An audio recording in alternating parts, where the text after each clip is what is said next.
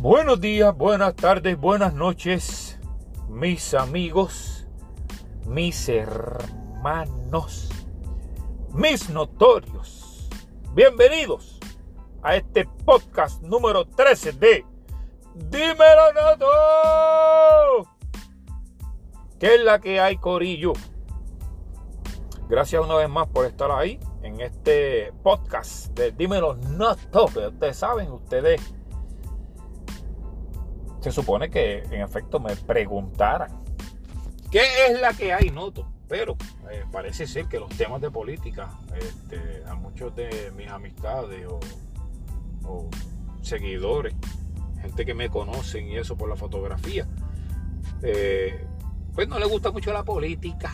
Y entonces no me dejan review, que les agradecería que por favor me den cinco estrellas, pongo los reviews ahí. Si le agrada el contenido, si no le agrada, no sé qué carajo está aquí ya este siendo el podcast número 13. He tenido oportunidad de escucharme anteriormente y otros podcasts que ya te han lanzado. Este, que están por ahí, lo pueden buscar aquí en la librería. Si pueden compartirlo, se los voy a agradecer, Corillo. Bueno, para empezar, de las cosas que estuvieron pasando acá en la isla de Macondo, en Puerto Rico, saque la tarjeta electoral. Obviamente no saqué la tarjeta electoral, literalmente no ocurrió así porque no hay plástico en, la, las oficinas de inscripción, este, ni en los centros estatales de elección. No sé por lo menos en otros pueblos, si he leído muchas veces muchos artículos que han estado saliendo desde hace ya más de un mes que no hay plástico. Pero bueno, no tenía idea que eso podía afectar a todos los municipios y bueno, incluyendo a Ponce, desde donde estoy grabando este podcast me tocó ir a la junta de inscripción que está en el, en el edificio que es el viejo Pitusa que está en la nueva plaza del mercado este, de, del casco urbano de, Ponce. Este, es uno de los edificios que no sufrió las complicaciones de los sismos este, y pues por eso la mudaron para ahí, porque antes estaba en otro edificio que aparentemente no se puede habilitar por el momento, entonces pues la mudaron para este edificio, este, que estaba bonito, como una pequeña plaza de mercado, yo creo, yo lo he visto muchas veces, pero nunca había entrado, entonces ahora que entré, fuimos al segundo piso, eh, habían como 50 personas cuando llegué, pero se estaba moviendo bastante rápido, habían como 5 o 6 empleadas intentando hacer todo lo posible entre una de ellas que se parecía casualmente mucho a Carmen Yolín y también la forma en que, este, en que ejercía su poder. Inclusive mandó a callar unas personas que estaban hablando de política, fue algo bien divertido, a la misma vez que vergonzoso. Pero este, debo decir que el, no hay aire acondicionado allí, está dañado y, no hay ventilación, no hay ninguna ventana que esté abierta, es una calor bien cabrona. Este, no sé por qué eso está así, porque la Junta este, estatal de elecciones tiene un presupuesto de 30 millones al año para bregar con estas oficinas y pues ya ustedes ven. 120 millones de dólares se llevaron el último cuatrenio y mira el desastre que esta gente han hecho. Eh, comenzando con las primarias y, y, el bochinche este que no hay en ninguna, en ninguna parte tarjetas plásticas ¿me entiendes? ojalá. Y es que vamos a tener 500 mil nuevos este, inscritos para votar. Eso sería genial, 500 mil.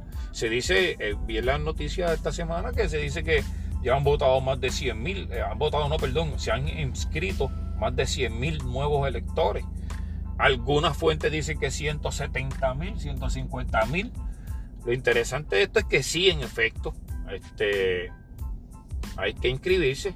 Lo que yo pude ver, estuve como high through el proceso completo, me tomó como una hora, más o menos. Una hora, diría yo, por ahí. Este, pero 50 personas en una hora. Y cuando yo me fui, habían ya también como algunas 30, 35 haciendo fila todavía. Se dejaban a las 4 y media, eran las 4 cuando yo salí. De ahí que, que no hay plástico, te dan un número de teléfono para que en dos semanas si no te llega, tú llames a esos números a conocer del estatus. No es que te garantizan que vayas a tener la, la, tarjeta, el plástico, pero con tu licencia al día, Y, esa es otra noticia buena que les iba a contar. Este, que pude sacar mi, licencia de conducir al fin. Este, esta semana me fui temprano del trabajo y le caí de paracaídas al registro demográfico a ver si estaba abierto o no, porque buscaba en Google y decía que estaba abierto hasta las 4. Este, aunque yo llamaba todos los mediodías y nunca cogían el teléfono esos cabrones. Siempre todos los mediodías llamaba. Entonces, como yo salía a las 4 y ellos cerraban a las 4, no me daba hora de llegar a tiempo y dejaba pasar esa. Pagué 34 dólares a Vital Check, una compañía online que se dedica a, conseguir este, documentos oficiales. Les pagué 34 dólares para que ellos me lo consiguieran y no pudieron hacerlo porque yo no pude validar mi identidad porque todas mis identidades se vencieron durante el periodo de la cuarentena. Pero como es online, tú no puedes tener ese, esa, esa comunicación abierta con esta persona y demostrarle con otros documentos que en efecto tú eres esa persona, ¿ves? Entonces le caí el registro demográfico y la señora me dijo que habían cerrado a las 2, eran como las 3 y 20 cuando yo llegué más o menos. Y, y yo le dije, oye, la página online, mira, aquí dice que ustedes están operando de 8 a 4 este, yo vine, yo salí del trabajo ahora temprano para caerle aquí. Ella me dijo, ¿tienes sello? Yo no. Me dice, ¿tienes 6 dólares? Yo sí. Pácata, mano, en menos de 10 minutos me dio el certificado de nacimiento. Con eso arranqué para el sesco el mismo día. Pácata, hablé con un tipo que es, se llama Julio Feliciano. Y Julio, debo agradecerte. Este, coño, que me dijo, me dio palabra y me dijo, si consigue los documentos antes, este, pasa por los pasa por aquí, pregunta por mí, que yo voy a hacer todo lo posible por ayudarte sin que tengas cita. Así mismo fue cuando abrí la oficina de obras públicas, el tipo que estaba ahí en la puerta. Y le dijo, Julio, ¿se acuerda de mí? Le expliqué mi situación encima, con lo de ti, trajiste los papeles, yo sí los traje. Me dijo, vente. Así mismo me llevó hasta una cabina que no había nadie, que inmediatamente me atendieron. Una hora después, una hora no, menos, hay como media hora más o menos. Media hora después tenía mi licencia. Este, y con esa licencia entonces podía ir hoy a la junta de inscripción y activarme. Hoy yo voté el 2016 después de haber estado 20 años sin votar. Porque en 20 años no había no había no tenía confianza en ninguno. Es bien difícil. Ahora mismo, honestamente, entrando aquí close es bien difícil confiar en, los candidatos políticos hoy día, ah, considerando que siguen los arrestos y los dos partidos tradicionales que nos han dominado por los últimos 70 años. Ah, estamos, estamos jugándonos las otra vez y cada vez que se acerca el día, este, se pone uno, las cosas se ponen como que más calientes. Yo entiendo que es gran, en gran manera la desesperación de la gente por tener un cambio. Y eso fue lo que vi hoy allí, esta horita que estuve en la, en la, en la junta de inscripción. Este, lo que pude ver, la, la media de las personas que pude ver, como algunas 80, 90 personas que pude ver allí inscribiéndose durante el tiempo que yo estuve, diría que tenían una media de edad de algunos 30 años más o menos. Este, que está interesante, digamos como que de 20 a 40, algo así más o menos. un demográfico así que está mal tasado que, que, tiré allí a, ojito de águila. Y eh, eso yo no lo había visto cuando me fui a inscribir en el 2016 este, para votar después de estar 20 años sin votar. Eso yo no lo vi. Yo allí un montón de viejos chochos. Y yo, yo creo que yo era el más chamaquito en aquel entonces, pues yo tenía como algunos 37 años más o menos. Entonces, yo no conocía cómo era inscribirse después de haber estado 20 años, era empezar otra vez todo y de validar dónde era que tú vivías, llevar el certificado de nacimiento y llevar varios documentos. Este, y, en ese proceso que estuve allí, que fui un par de veces para tratar de sacarla, se me hizo más difícil porque llevaba 20 años que no, que no votaba. Este, pues en, el 2016 me di cuenta que la media era como de 50 años. Ahora la media era como de 30. Y eso es interesante porque no creo que los jóvenes de 20 a 30 años se estén inscribiendo para votar por el PNP o el PPD. No lo creo. Me niego a creer eso.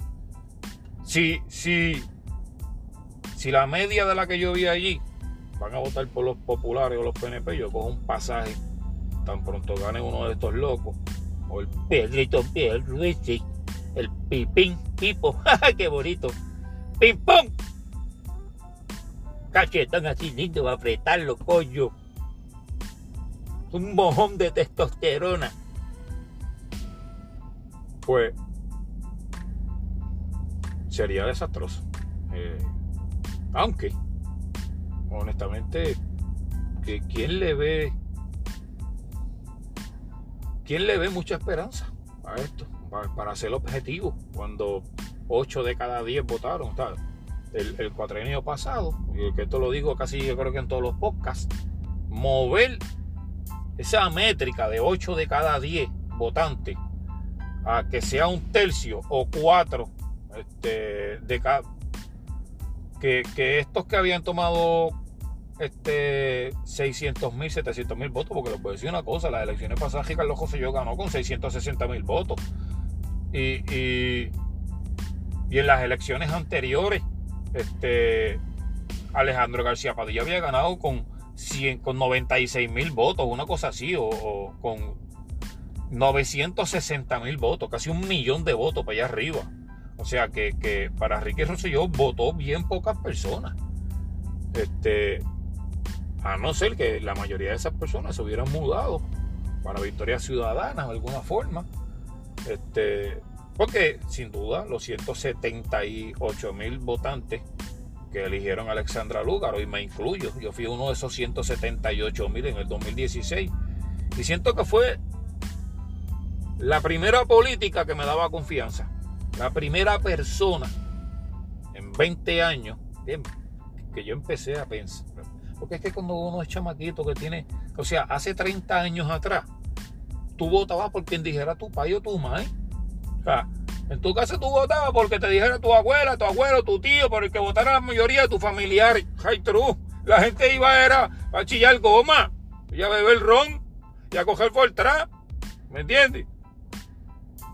uno no pensaba en lo importante de esa fecha, de lo que se estaba llevando la, la, elección puñales. La que iba a decidir quiénes nos iban a capitanear los próximos cuatro años. Y los cabrones que nos han capitaneado han llevado este barco a la deriva. Se han convertido de capitanes a piratas han gastado más de lo que han ganado y han estado robando todo fuerte. Pues, en ese sentido, y empecé así caliente. No he dicho todavía una puñetera noticia, nada más que estaba hablando de, bueno, lo contento que estaba, porque al final pues ya tengo identificación, ahora puedo renovar mi pasaporte, este, ya puedo votar, y oye, eso fue ahí, pam, pam, pam. Yo pensé que esto no iba a pasar. Yo pensé que me iba a quedar sin votar, lo noté claro. Y me iba a encabronar bien duro. Porque como una persona que está hablando de política por 13 semanas no va a votar. No va a ejercer su derecho al voto. ¿Tú me entiendes? Sería hipócrita de mi parte. Y qué bueno que ya estoy ready.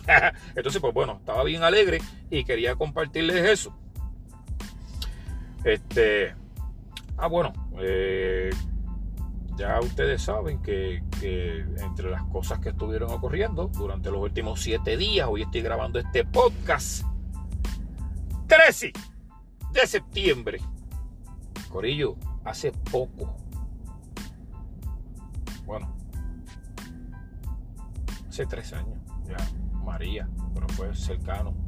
13 de septiembre yo recuerdo que estaba planificando un evento bien cabrón mío, el Notofoto, y una semana después me cayó el huracán este encima, bien cabrón, varía.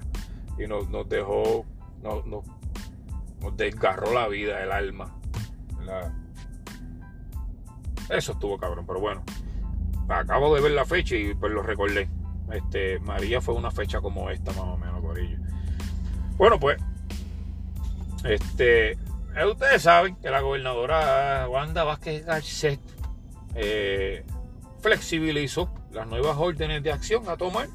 Ahora en alerta al COVID, por la, orden ejecutiva, por la emergencia que estaban viviendo del COVID en Puerto Rico y en el mundo entero, el asunto de la pandemia, el COVID-19.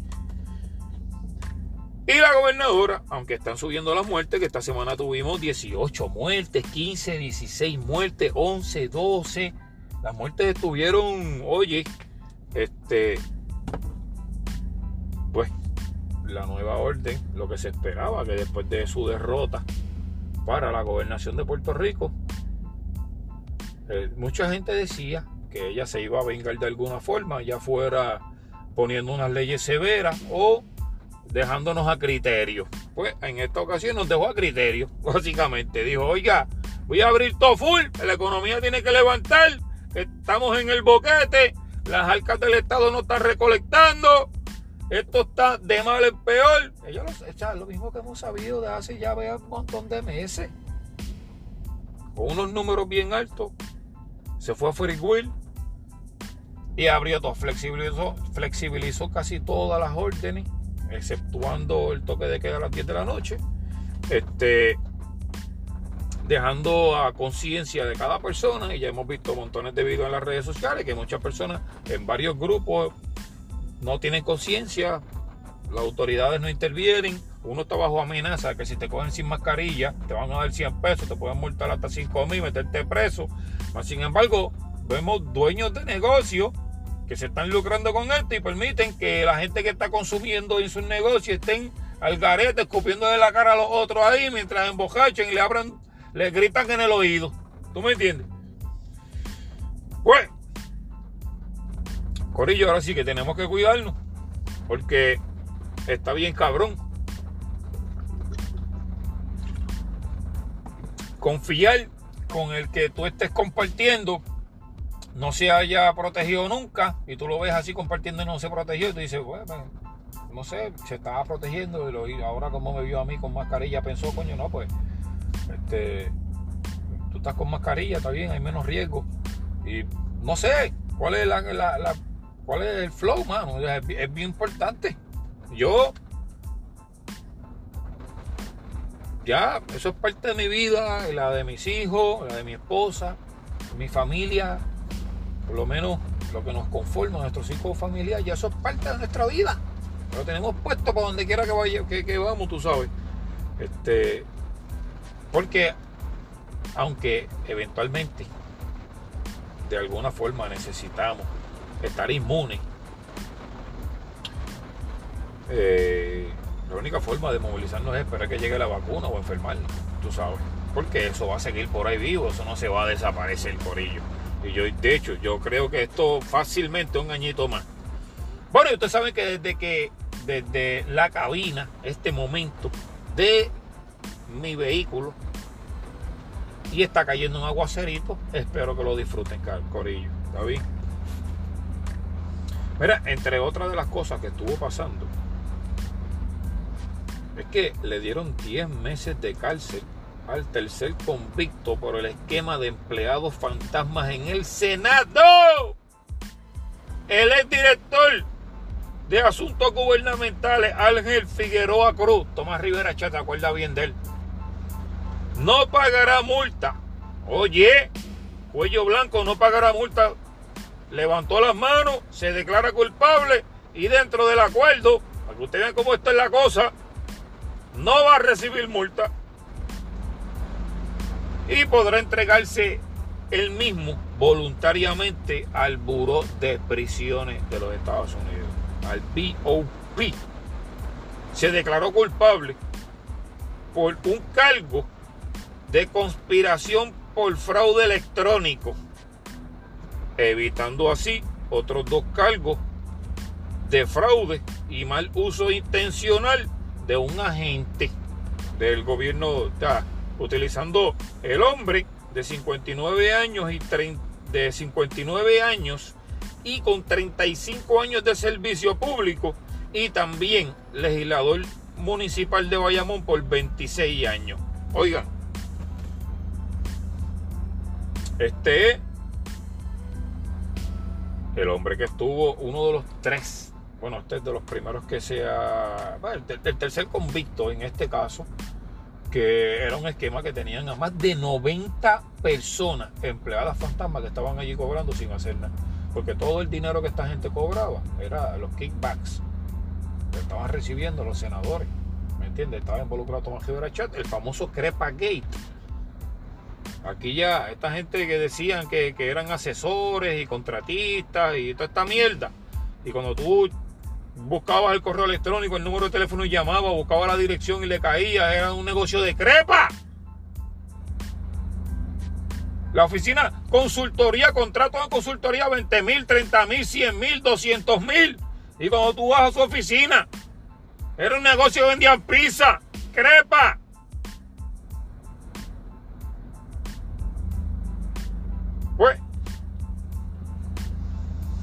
Ángel Figueroa Cruz pasará solamente 10 meses de cárcel. Yo tuve que estar 46. Y si yo hubiera peleado mi caso, yo lo ganaba. Lo que pasa es que era un chamaquito que no tenía ni siquiera para pagarse un abogado. Y tuvo que aceptar la primera mierda que apareció. Ahora con el conocimiento que yo tengo, yo lo peleaba y no hubiera caso. Pero me tocó vivirla, la viví, los de adentro me la dieron y fue la escuela más cabrona que yo pude tener. Seguida de la universidad, que tan pronto salí de prisión, le metí seis años en la universidad. Fue un completo aprendizaje. Y gran parte de ese aprendizaje que me ha traído aquí, hacer este podcast, a ser quien soy, el fotógrafo que ha viajado una pequeña parte del mundo en busca de los mejores tiros. Y hoy día preocupándose más que nunca por la política de este país, lo importante que se discuta la política en este país, que no sigan cogiendo de tontejo, que nosotros podemos hacer un trabajo cabrón nosotros podíamos exportar para Europa bien cabrón. Nosotros, somos los fucking duros. Aquí no la inventamos sí o sí. Pero tienen que involucrarse por ello. Tienen que involucrarse. Ya se jodieron, si no se inscribieron, ya eso es hasta mañana. Esto busca lo voy a tirar hoy, no sé cuánta gente pueda mover, pero bueno. Esto es hasta mañana. Así que, si tienen break, sácala, dale, úsala, no le tengas miedo. Ya ustedes saben, inscríbete. Mira, mensaje no pagado de Comisión Estatal de Elecciones. Mira, no vacilando. Mira, pues sí, este, ya ustedes saben cómo es. El crimen de cuello blanco en Puerto Rico paga. Esto es mamellote. Esto es un mamellote. Un mamellote. 10 meses allí en el NDC de Guaynabo, en aire acondicionado, con un televisor, no va a tener televisor privado, eso va a tener que compartirlo con los demás, va a tener que compartir la ducha de los demás, casqueteo todo ahí, todo el mundo, es una asquerosidad en la ducha. Probablemente los, los, los panas que, los coño, los inmates de allí a fuego los llevo la gente en la casa de cristal, oye son muy astutos. Yo recuerdo a Edison Mislarondo, a Edison, a Edison Mislarondo, este, que fue presidente de la Cámara de Representantes de los PNP. En aquel entonces, del 96 al 2000 por ahí. Después lo acusaron, cayó culpable y cayó federal. Este, entre las unidas mías tuvo un par de meses y un par de, de, de colegas se le, se le pegaban para que él les comprara este, platanutre para hacer mofongo. Y jamonilla, y ya tú sabes, para la comedera, porque tenía, tenía chavo para cocinar todas las noches.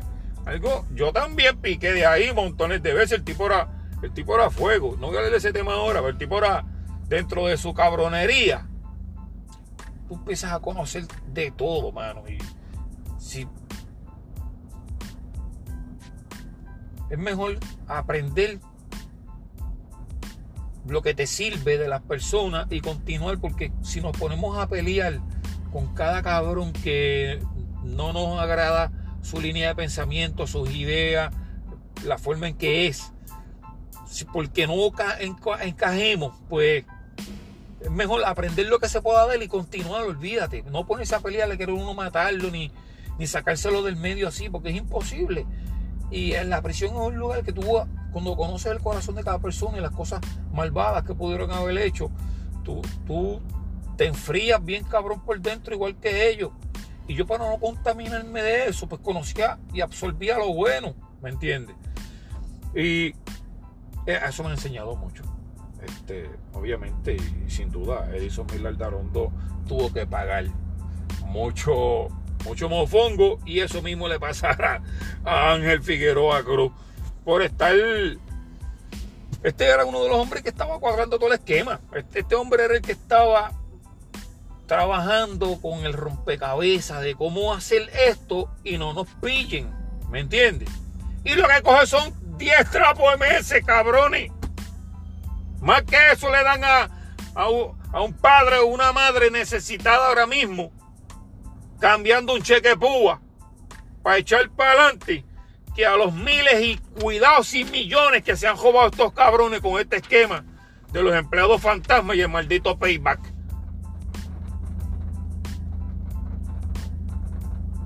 Está cabrón, mano.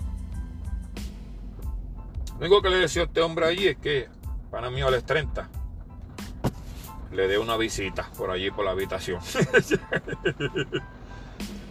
ay, ay, ay. Pues, esta es la que hay con este hombre. Además de este sujeto, los federales, bueno, los federales no. En esta ocasión fue el FEI que Jay Fonseca publicó esta semana una investigación de, la causa para arresto contra el ex presidente del Banco de Desarrollo Económico, Luis Verdiel. Le metieron una fianza de 15 mil. El FEI, varios fiscales del panel de fiscales independientes, sometieron evidencia por violación a los artículos del 253 del Código Penal de Puerto Rico en la negociación incompatible con el ejercicio de cargo público. Este, este, hombre lo que hacía era que utilizando su cargo público, utilizando ese poder, cuadraba negocios para empresas privadas, conocía información del gobierno, de subasta y de toda esta mierda, del desarrollo económico. Y también por el artículo 5.7 que a sabiendas de no divulgar información requerida por ley, cuando le hicieron una investigación preguntándole por una información que él enviara, la negó y ellos cogieron y la pillaron. Le encontraron, le cogen el teléfono, le buscan toda la data, el servidor, el IP, address, todo lo encuentran ahí. Le dieron 15 mil de fianza en lo que se suscita la investigación. Eso fue en el 2019, presentaron, comenzaron las investigaciones. Ahora los fiscales presentaron la evidencia y el caso procede ahora. Ojalá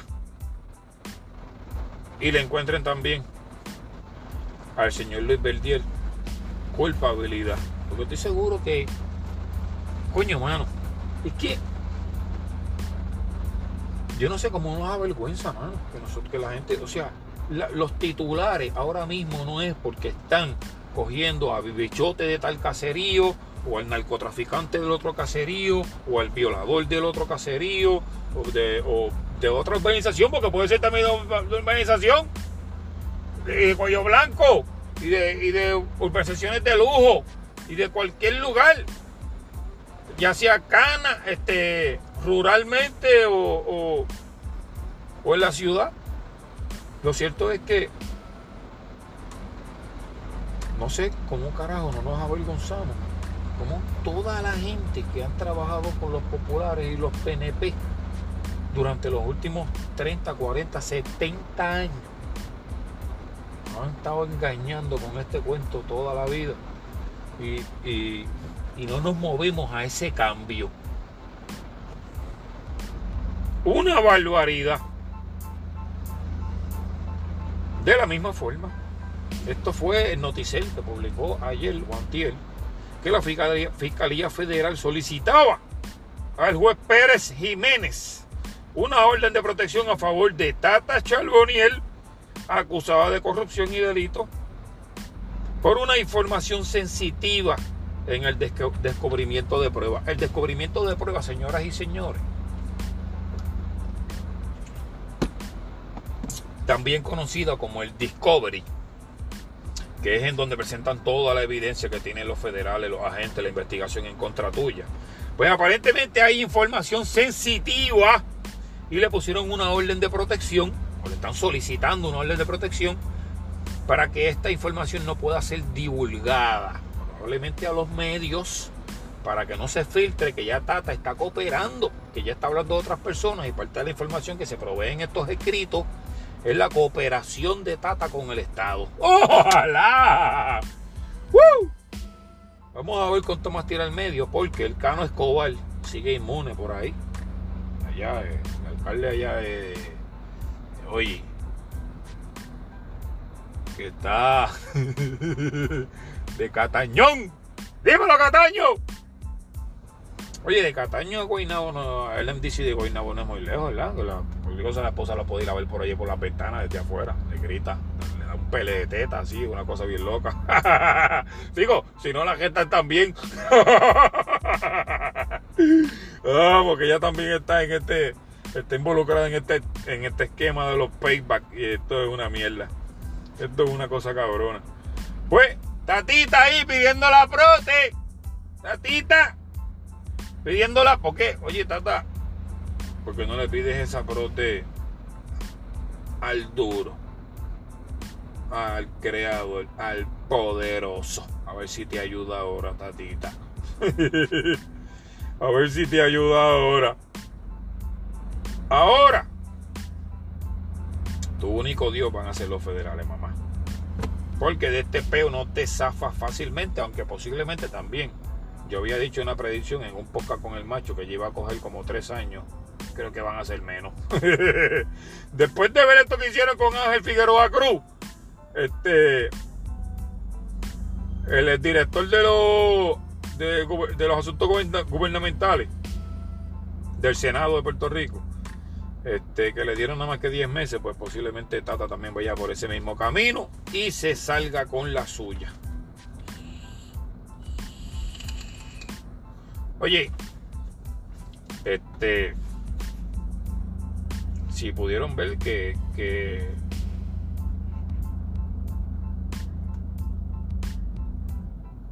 bueno, les comentaba, perdón, me fui ahí, me fui ahí, que estoy leyendo aquí unas cuantas notas y quería, ah, sí,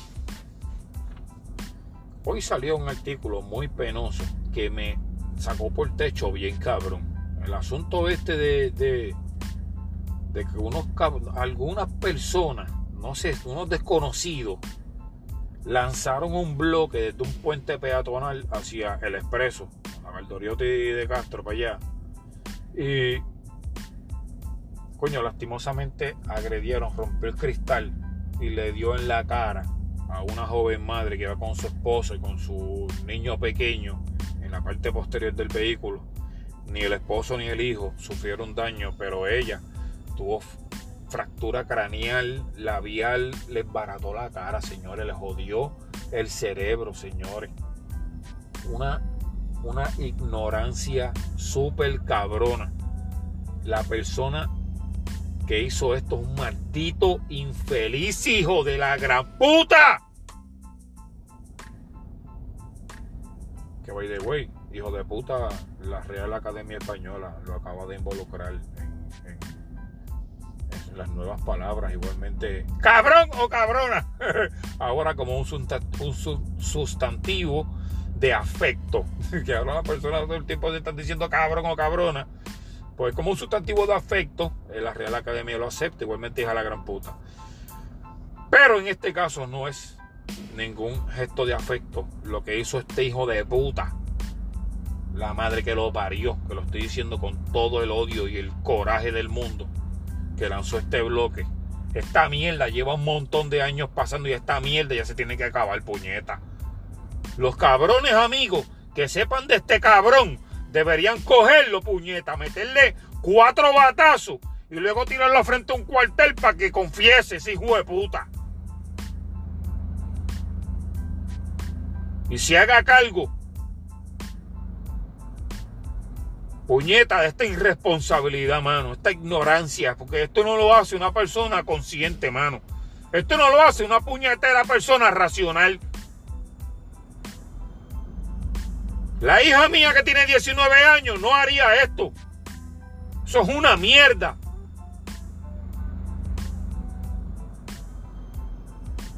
bicho. Porque ahora hijo de puta y cabrón no valen. Yo la madre de la Real Academia Española. Me gusta más cómo sonaba cuando era puñeta ilegal, underground. es vacilando. Es vacilando, Corillo. Mira. Este. Leí una noticia ahí. Para los panas míos motoristas, que les gusta el motocross, el cross country, el enduro que las ventas de las motoras han crecido bien, cabrón. El vocero tiró un artículo en donde detallaba la aceleración de la venta de motoras y de equipos ATV y UTV. Probablemente, se pues, viene con ese artículo ahora y pues sabemos que con los chavos del PUA mucha gente está comprando muchas cosas, puñeta, que pues, todos ya todos lo sabemos. Y el asunto de que tú estés guardado y casi no consumas porque estás trabajando y sin consumir, pues este, te da la oportunidad de reunir un poquito más dinero y los chavitos del PUA por al lado, pum, pum, pum, puedes llegar a comprarte el guito bueno, darte, qué bueno, chévere, fine. Motoras, se están comprando estos fuetes. Qué bueno. Tenemos cinco pistas de motocross ahora mismo. Hábiles. Cuatro duras y una todavía que le falta trabajito. Tenemos también una por Cabo Rojo, Top Secret. Hay una por Aguadilla, Top Secret. Hay una en Mayagüez, Leguízamo. Más tenemos las que ya están establecidas, Junco, Junco GMX de Javier Loí, Corozal de Joel Rodríguez y Jafi Rosario, que la Palma GMX, Las Marías que está conjunta con el alcalde y un señor más que se me olvida su nombre. Y la, la Vega Baja, la la pista de Vega Baja, que la, la antigua Mectech, que ahora es la Caribbean MX, este, Road and Race Park. Está bien cabrona también esa pista. Este, tenemos ahí cuatro a cinco pistas ya hábiles. Cuatro de ellas ya estaban corriendo y fueron pistas full. No habíamos tenido cuatro pistas desde el 2014, si no me equivoco, 2015, que, que tuvimos Juana Díaz, Junco, este, Laja y, y Yabucoa. Cuatro pistas que tuvimos ahí. Desde ese entonces no habíamos tenido tanta pista tantos fields disponibles. Y sabemos que se están curando la pistita como la de Elías, que se están curando con una pistita que se puede trabajar, que hay una pistita en Cabo Jojo que se puede trabajar y supuestamente hay negociaciones con el alcalde. En Aguadilla sabemos que hay otra pista chévere que tiene arena, que está cabrona. En San Sebastián sabemos que hay otra pista ahí que está este eh, Pepino. Eh, también está el de Guízamo, que se puede correr, aunque ya no se puede ir a correr, o sea, no, se ha podido, no se puede hacer eventos ahí por la distancia que queda a la pista de la carretera. Y no hay un camino bueno que se pueda llegar bien a la pista en un carro normal. También hay una pistita en Cuamo que ya está. Está la de la de la de Hacienda Muñoz MX Park, que esa pista todavía está allí. Le metes máquina, un poco de cariño, eso lo puedes arreglar. No se lleva mucho dinero. Aquí hay que aprovechar el momento que tenemos las elecciones cerca y hacerle acercamiento a estos candidatos que puedan ayudarnos a llevar medidas. No sabemos si ellos vayan a ganar, pero podemos hacer ruido. Importante ahora que tengamos una alternativa para los jóvenes para que puedan ir a correr estos equipos en un lugar sano y libre de peligro con todas las normas de seguridad, ¿me entiendes? Que además de que los chamanquitos quieran ser Bad Bunny, que quieran hacer Anuel AA, pues mira, que tengan otra alternativa, que puedan hacer un Elitomac o que puedan ser un Ken Roxen, ¿me entiendes? este, en el motocross, ya que tenemos tantos motores, en vez de que se estén por ahí matando, diciendo que van para el chichorreo, como el jovencito este en Florida, que le dijo a su mamá, un jovencito de 17 años, andaba en una supermoto, le dijo a su mamá que iba a chincharrear con el pana, y los dos murieron, impactaron un poste y una cosa bien triste, mano, bien lamentable, tú sabes. Aquí comienza con una cuestión de educación, que ningún joven puede salir a correr una motoreta sin casco, algo tan esencial, no hay una campaña de eso. Comisión de Seguridad en el Tránsito no hace una mierda con eso, solamente cobra la inscripción para darle a los hospitales, para las salas de trauma. Eso me gustaría saber si se le está dando, se supone que sean 50 dólares, porque hay inscripción confisca las máquinas para después venderlas otra vez. La policía las confisca para después venderlas. Y el dinero, o sea, la máquina vuelve a la calle. Ellos dicen que es un arma mortal, pero le sacan dinero en la confiscación y luego las vuelven a vender. Tú sabes que si fueron un arma mortal, tú sabes, este, no, yo no sé qué de las armas que ellos le decomisan a los criminales las venden en subasta para, para almería. Eso estaría interesante saberlo porque lo están haciendo con los ATV. Pero bueno, este, la ley 130 del 2013 todavía me, me sigue pareciendo una soberana mierda que no le hace justicia a nuestro sistema actual y pudiera ayudarnos unas cuantas mejoras o enmiendas a esta medida, ¿me entiendes? Como que se pueda fomentar el deporte, porque aquí en esta medida dice que los niños de 14 años, de menos de 14 años, no pueden montarse en un equipo de esto, cuando aquí en Puerto Rico y en Estados Unidos tenemos ligas que corren desde los 6 años esta mierda. ¿Me entiendes? Esta gente no tenían esta gente no tenía cero conocimiento cuando tenían cero conocimiento cuando escribieron, redactaron esta ley. Fue una mierda. El asesoramiento fue nefasto. Muy malo. Y yo se lo dije a Hernández Peña la vez que tuve la oportunidad de conocerlo en una deposición que tuve en el Circo de la Mega con por un tema que pusieron allí de Fortra. Me tocó contra Hernández Peña y lo puse hecho como chupete. Lo puse como chupete, se lo dije en la cara, que los confiscaban y los vendían otra vez. Y lo negó. Lo negó. Tengo el video, lo pueden buscar ahí en Notorio Drag. Hay muchas cosas aquí, en esta ley, que pudieran beneficiarnos a nosotros, como traer eventos aquí. Como nosotros tenemos que ir a la República Dominicana, tenemos que ir a Florida para cogerle en eventos allá. ¿Por qué carajo no podemos traer esos eventos para acá, puñeta? ¿Por qué no? Ah, porque la gente piensa que todos los que están en motor y en Fortran son unos malditos criminales. No, eso no es así.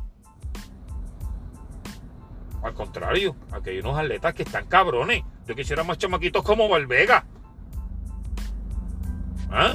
Que, que sé que es una buena influencia y se lleva un montón de chamaquitos para la pista y los pone a coger bien duro, bien cabrón, les enseña.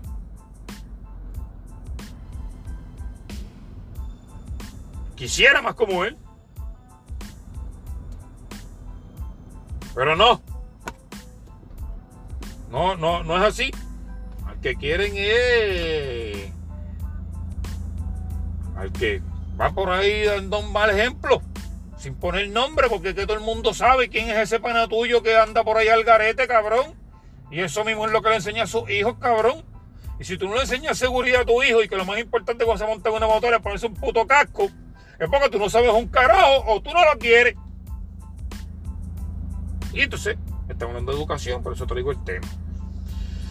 Este, bueno, Corillo, en ese sentido, eh, no sé, pienso que todos los dueños de las pistas deberían ponerse de acuerdo y ahora ponerle un calendario. Le puse una publicación en mi página esta semana. Deberían ponerse de acuerdo y hacer un solo calendario. Esto no había pasado hace mucho tiempo. Los planetas se están alineando. Mucha gente está comprando motoras. No sabemos que no todas las motoras son de motocross. Hay muchas motoras que son Harley Davidson, que son motoras de paseo, que son motoras supermoto, muchas motoras de enduro. Pero también sabemos que hay muchas motoras de motocross vendiéndose, ¿me entiendes? Este, y eso podría, podría correr un, un, un un añito para hacer una prueba ahora que se está abriendo con lo del COVID, distintas. Veremos a ver, tú sabes, por lo menos que aprovechen el momento. Si no se puede correr, pónganse de acuerdo, Corillo. Yo sé que ustedes pueden hacerlo. Yo los conozco a todas las partes y, sé que pueden hacerlo. Después de todo, si amamos el deporte, podemos hacerlo. Así que voy a ustedes. Bueno, pues yo creo que ya, yo creo que ya eso era todo lo que tenía que decir por este blog. El capítulo número 3. Bueno, Corillo, ya ustedes saben, pueden seguirme ahí en las redes sociales como Notorious Drag. Las redes sociales de Dímelo Noto están en Notorious Drag, en Facebook, en Instagram y este, en Twitter como Noto Foto, Noto Foto. Quiero agradecer a Chu y a su esposa que me dieron la oportunidad de hacer una sesión fotográfica a su hija, a Maya Nairobi. que tienen los ojos más encantadores que yo he visto en mi vida. Pueden ver varias de las fotos en mi página de Notorious Drag. Este, y talmente, y, también quería eh, agradecer a Steven Cepeda, que me dio también la oportunidad de ser este, su fotógrafo de boda. Ayer estuve haciendo el story con él en Hacienda La Mía Familia en Cabo Rojo. Vaya, una hacienda que está preciosa. tiene como una temática hípica este, pero tiene muchos jardines verdes, un establo de caballos con unos caballos preciosos. Eh, tiene, está, el lugar está bien bello. Eh, tiene un salón de actividades bien bonito. Este, así que, Steven, gracias por la oportunidad. Las fotos también de este trabajo la pueden ver ahí en, en Notorious Drag. En Facebook y en Instagram. Bueno, Corillo, este, oye, ya acuérdate dame un buen review, puñeta. Mira, ¿cómo así, mito? Noto, cinco estrellas para que no joda más. Noto, cinco estrellas para que eches para adelante esta mierda. Noto, mejor aquí. Noto, mejor allá. Por lo que te dé la gana. Por si me das cinco estrellas, te lo voy a agradecer, cabrón. ¿Está bien? Si no me das nada, pues anyway, que se joda. ¿Está bien? Te me cuida, Corillo. Los quiero.